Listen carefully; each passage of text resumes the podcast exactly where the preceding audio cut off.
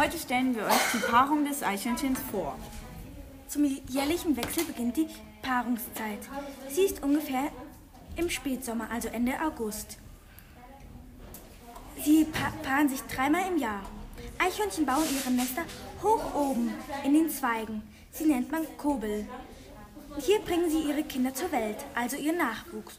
Und sie macht auch dort ihre Winterruhe.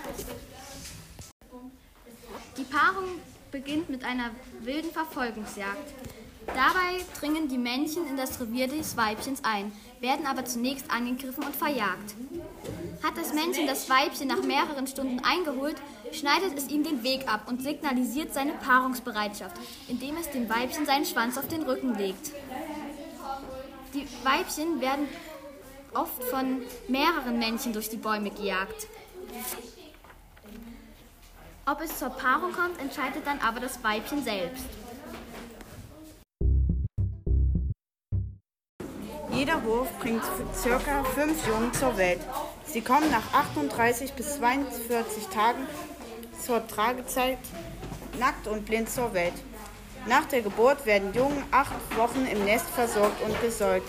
Sie leben noch ein paar Monate bei der Mutter. Mit zwölf Monaten werden sie geschlechtsreif. Nach der Paarung will das Weibchen das Männchen nicht mehr in der Nähe haben.